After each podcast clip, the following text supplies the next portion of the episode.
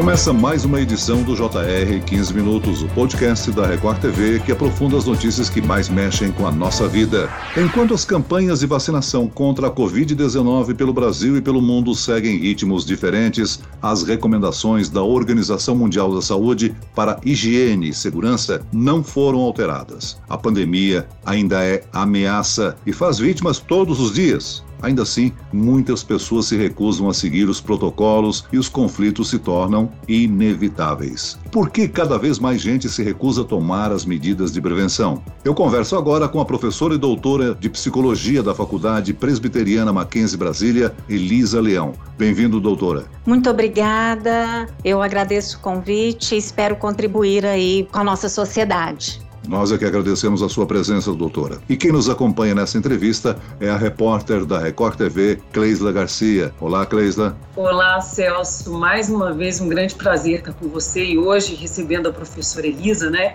que vai nos auxiliar tanto na condução desse assunto. Você sabe, Celso, a gente viu na semana passada o relato de uma briga de condomínio, né, porque tudo começou porque um morador pediu para o outro para usar máscara nas áreas comuns. Parece uma coisa simples, mas isso tem se repetido, ruídos, briga no elevador, tudo por conta da questão do coronavírus nesse espaço que fica aí meio confuso entre o público e o privado. Professora, eu gostaria de começar essa entrevista te perguntando se tem chegado ao consultório, se você tem visto, quer dizer, estamos mesmo com os ânimos exaltados e tentando descobrir o nosso papel nesse mundo pandêmico? A gente viu, percebeu no consultório uma demanda muito maior assim que a pandemia começou. Realmente realmente os nossos horários, e eu digo assim, não só por mim, mas pelos meus colegas psicólogos, a agenda tá cheia, porque existe aí uma demanda pessoal muito nova e que gera ansiedade e que aumenta a ansiedade nas pessoas, porque na verdade a ansiedade ela é o medo que alguma coisa ruim aconteça. E o que, que a gente está percebendo? Alguma coisa ruim está acontecendo, não vai acontecer. Então isso é, provocou, né, intensificou a sensação de ansiedade que as pessoas estão precisando aprender e fazer, né, efetivar na vida cotidiana. Agora, doutora, a gente pensa como as pessoas podem se aglomerar, podem se recusar a usar máscaras, quando estamos num dos piores momentos da pandemia. O que, que explica esse comportamento? Ansiedade, angústia, isolamento? Eu vejo um comportamento um pouco de onipotência. Parece que as pessoas, infelizmente, ainda não entenderam que pode acontecer com elas ou com alguém conhecido e querido e, infelizmente, até a, a morte. Eu penso também que isso é uma, uma questão cultural do brasileiro, né, de quase negar fatalidades, tragédias e situações difíceis, e também uma dificuldade mesmo na comunicação, na, na informação geral, né, nas campanhas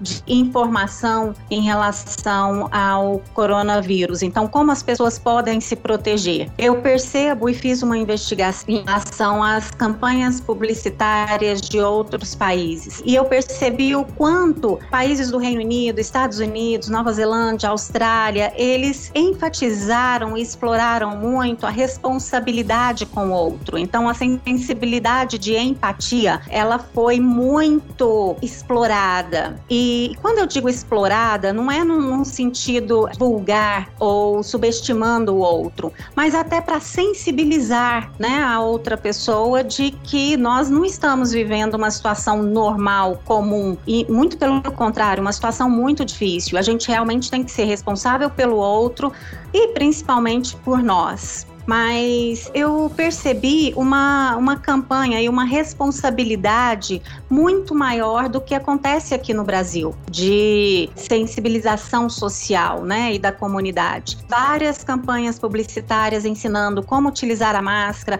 os motivos, é, as consequências, inclusive até convidando pessoas famosas, não só artistas, mas do meio científico, do meio político, e mostrando que essas pessoas, elas também têm uma vida normal, uma vida íntima e que elas são responsáveis por elas e pelo outro. Então, eu vejo que talvez por essa, pela ausência dessa situação aqui no nosso país, a gente não consiga, né, perceber uma responsabilização muito grande da nossa comunidade.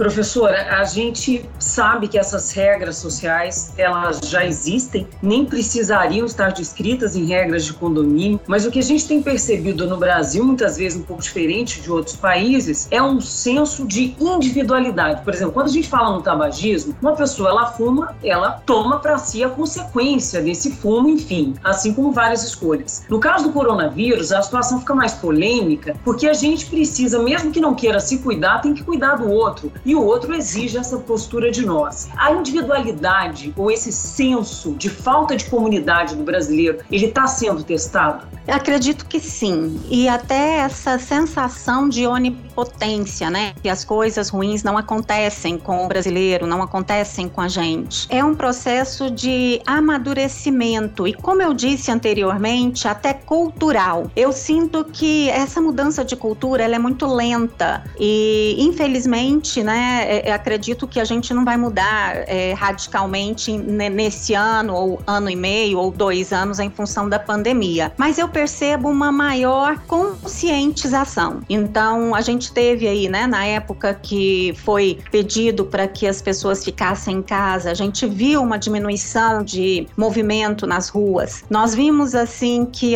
muita gente perdeu pessoas importantes dentro da própria família. Então, isso também foi um choque ou seja, isso pode acontecer, pode entrar na minha casa. Muitas pessoas pegaram o vírus e tiveram consequências. Então, esses movimentos, essas circunstâncias, elas evidenciam a necessidade de um cuidado maior e tiram de uma posição muito individualista e dessa falsa sensação de onipotência. Mas o que eu percebo é que a caminhada tem muita coisa pela frente para nós aprendermos, né? Para nossa comunidade aprender e se conscientizar e realmente nos levar a um lugar de maior consciência dos nossos problemas, das nossas limitações, como do outro. Como você trouxe aí o exemplo do tabagismo, eu percebo que talvez não seja tanto uma, uma autorresponsabilização, mas talvez uma falta de consciência de que aquela pessoa pode sofrer graves consequências, como se realmente ela não acreditasse que fosse acontecer com ela. Doutora Elisa, a senhora falou que tem aumentado durante a pandemia o número de pacientes no consultório. Quais são as principais causas ou as queixas desses pacientes?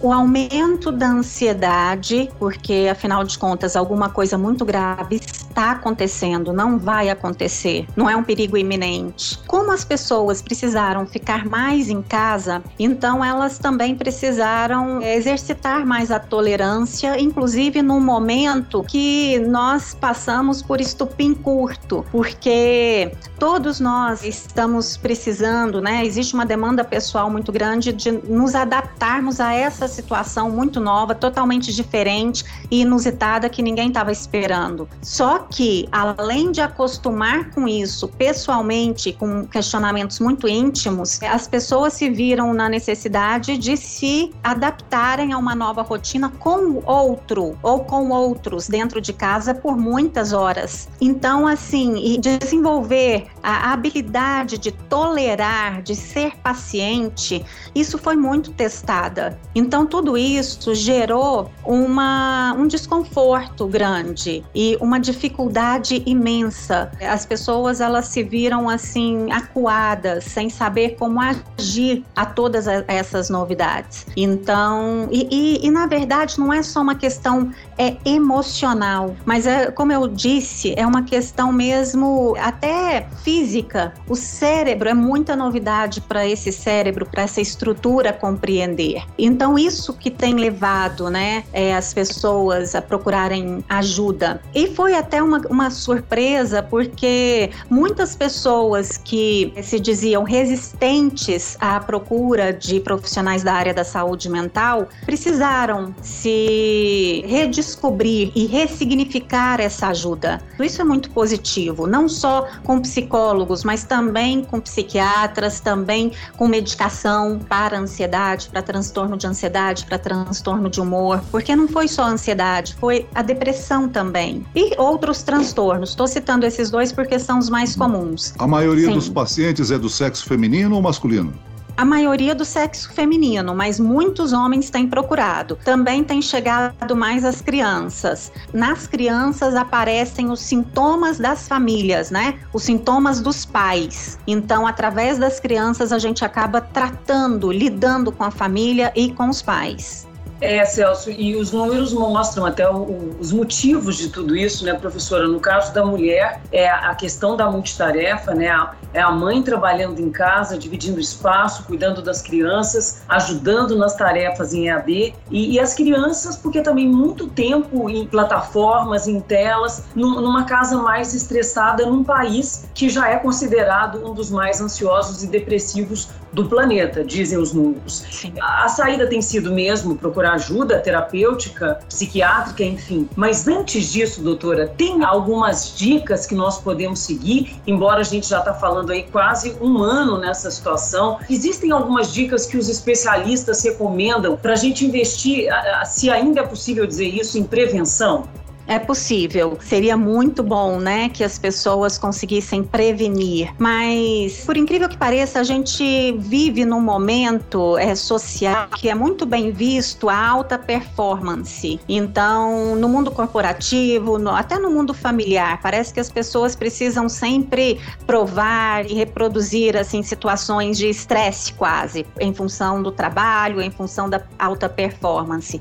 Então, cuidar de momentos de lazer lazer, momentos de hobby, aproveitar, se entregar num momento de alegria, de troca, de conversa familiar. Isso é prevenção. Como também a pessoa ler, escrever, é, tomar um banho com prazer, sem ficar pensando no que vem depois do banho, é, viver aquele momento, ligar ou fazer uma videochamada para alguém, um amigo. Então, investir na, na rede social dessa pessoa, não em redes sociais, né, de todas as plataformas que a gente conhece, mas também de fazer uma ligação, de ver a pessoa e conversar, de descobrir o que é importante na vida dessa pessoa. Agora, a gente não, não pode viajar, a gente não pode sair muito de casa, mas mesmo dentro de casa, tentar viagens que ela possa fazer. Ela pode navegar pela internet, conhecer algum mundo novo.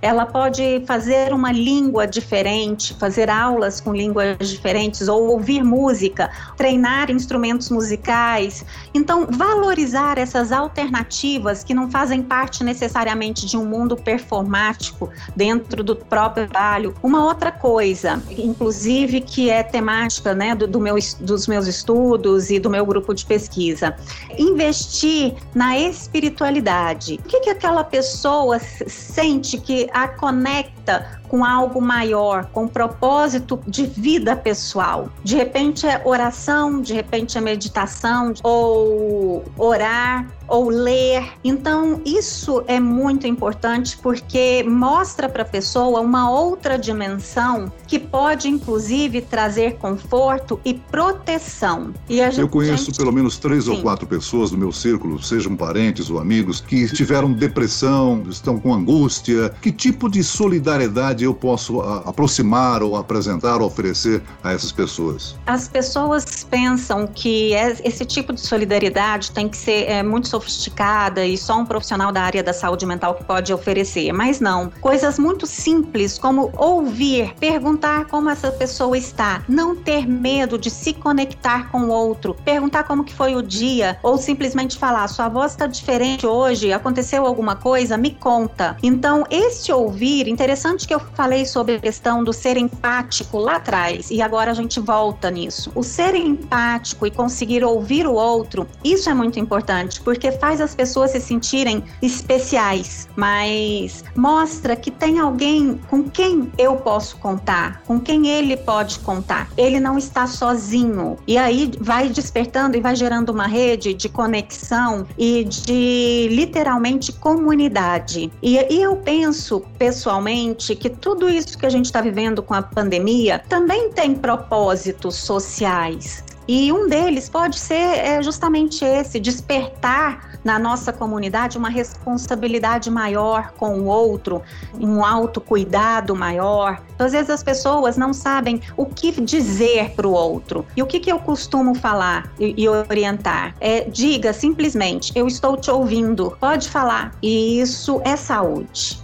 Com certeza, depois dessa pandemia, teremos todos nós um comportamento diferente, com mais consciência coletiva. Muito bem, nós chegamos ao fim desta edição do 15 Minutos. Agradeço a participação da professora de Psicologia da Faculdade Presbiteriana Mackenzie de Brasília, doutora Elisa Leão. Obrigado, doutora. Eu que agradeço, Celso, pela oportunidade, pelo convite. Obrigado, doutora. Agradeço também a presença da repórter da Record TV, Cleisla Garcia. Eu que te agradeço, Celso. Muito obrigada, doutora Elisa, por essa aula né, de resiliência. Obrigada, professora. Esse podcast contou com a produção de Homero Augusto e dos estagiários David Bezerra e Larissa Silva. Sonoplastia de Pedro Angeli. Coordenação de conteúdo, Camila Moraes e Luciana Bergamo. Direção de conteúdo, Tiago Contreira. E eu, Celso Freitas, te aguardo no próximo episódio. Até lá!